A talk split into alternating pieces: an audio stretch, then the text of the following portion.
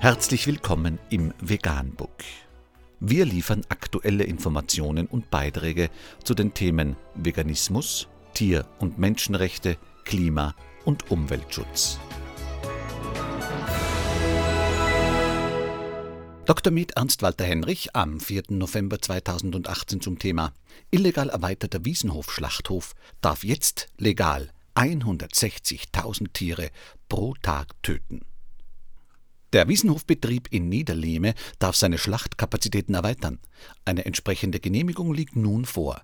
Damit dürfen dort künftig 160.000 Tiere geschlachtet werden.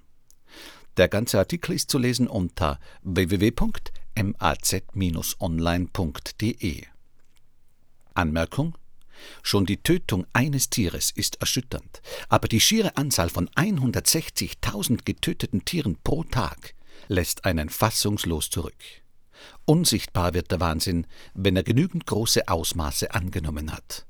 Bertolt Brecht Vegan, die gesündeste Ernährung und ihre Auswirkungen auf Klima und Umwelt, Tier- und Menschenrechte. Mehr unter www.provegan.info.